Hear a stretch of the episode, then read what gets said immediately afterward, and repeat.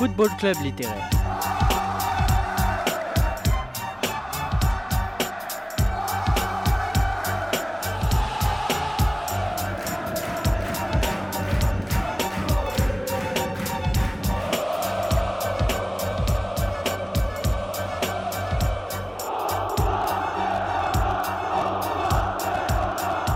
L'émission on pense le foot.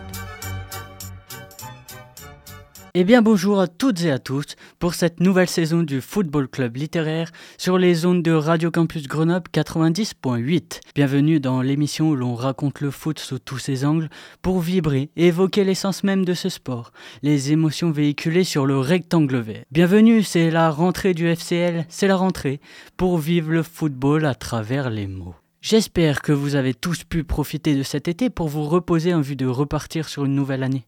J'espère que vous avez pu couper un peu et prendre de la distance avec le football, même si ce monde-là ne s'arrête jamais et que nous avons eu un mercato estival agité. Mon esprit de contradiction oblige à vous demander quand même si vous avez suivi ne serait-ce que de loin le mondial féminin et malheureusement la débâcle des Françaises contre l'Australie et une séance de tir au but où il ne fallait pas être cardiaque pour y assister. Il ne fallait pas non plus rater le sacre des Espagnols, qui ont tout de même bien mérité pour leur victoire au vu de leur parcours. Néanmoins, dans le football féminin, une bonne nouvelle n'arrive rarement sans une mauvaise avec le scandale Rubiales. Il a enfin démissionné. Allez, trêve de bavardage et rentrons dans le vif du sujet. En juin dernier, nous nous sommes quittés avec Girl Power pour justement introduire la Coupe du Monde en Nouvelle-Zélande. Pour commencer la saison du Football Club littéraire, je vous présente sur les antennes de Radio Campus Grenoble 90.8 un roman se nommant le Ladies Football Club de Stefano Massigné paru aux éditions 10-18. Le fameux, ce premier club de football, ou du moins la première équipe jouant au ballon rond. Stefano Massigné raconte la naissance du football au féminin, les débuts, les prémices, où ces ouvrières en temps de guerre, au temps de la Première Guerre mondiale, à Sheffield, un 6 avril 1917, se retrouvèrent dans la cour de l'usine pour manger, faire une pause, couper un peu du travail. Elle qui fabriquait des armes et des munitions pour les hommes combattant au front. Elle qui fabriquait la bombe K4, un explosif pour faire toujours plus de dégâts sur le terrain un explosif d'artillerie légère. Pour tester la bombe en toute sécurité, elle fabriquait aussi une bombe sans explosif, afin d'évaluer le lancer. Cette bombe était la Sister K. C'est dans cette cour que les munitionnettes commencent à taper dans la balle. Et cette balle, sans s'en rendre compte, était la bombe K4. Une seule frappe, un seul tir, une seule passe, une seule touche de balle dans ce prototype d'une arme servant à anéantir le bloc de l'Est aurait pu les tuer. Mais par chance, par hasard, la bombe n'explosa pas. Elle jouait au football avec la bombe K4. Même si le hasard n'existe pas d'après Berenice McDougall, fille de pasteur, femme de pasteur, ouvrière à la section coulure, mais surtout ailière gauche sur le terrain du Ladies Football Club, le hasard n'est jamais un hasard. C'est le Père éternel qui tire les fils, disait-elle. C'est comme cela que les onze ouvrières commençaient à jouer au football.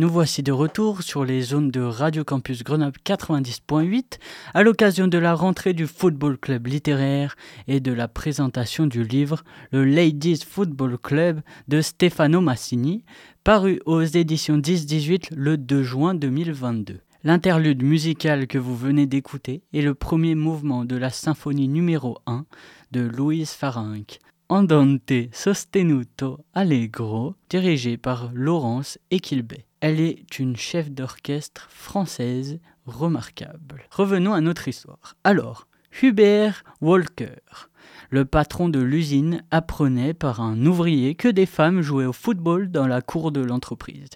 Il donna ainsi un défi à ses joueuses en organisant un match contre des hommes.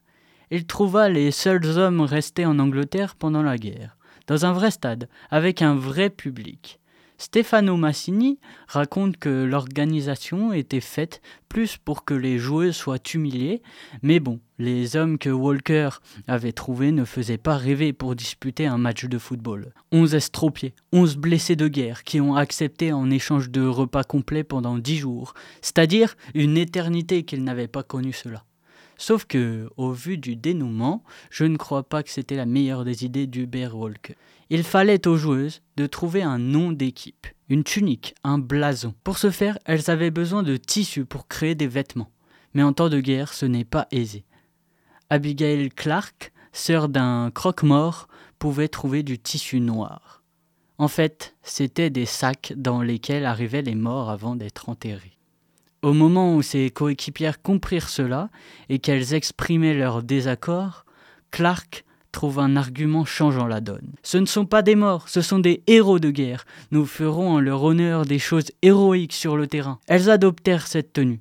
En revanche, il était inscrit sur le tissu LFC, c'est-à-dire Long Fort Cemetery. Un problème de taille, c'était sans compter sur l'ailière gauche de l'équipe Berenice McDougall, trouvant la bonne idée du Ladies Football Club pour définir l'acronyme. C'est ainsi que le LFC, le premier club de football féminin, est créé.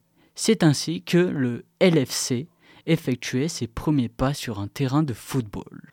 Je ne vais pas trop m'étendre sur le roman, je ne vais pas trop m'étendre sur le score et le contenu de leur premier match très bien raconté, je ne vais pas trop m'étendre non plus sur la suite de leurs aventures pour ne pas trop en dévoiler, pour vous donner l'envie de lire. Parce que le foot ne s'écrit pas qu'avec les pieds, je vous conseille de vous procurer dans une librairie indépendante cet ouvrage de Stefano Massini.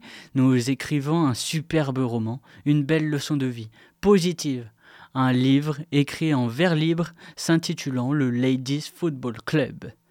Parce que le foot s'écrit aussi avec les mots, le football club littéraire touche à sa fin.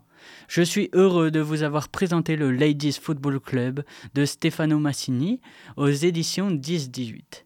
Voilà, j'ai hâte de vous présenter le prochain livre et de parler encore et toujours foot sur les zones de Radio Campus Grenoble 90.8 et de vous faire découvrir un nouveau pan de ce merveilleux sport.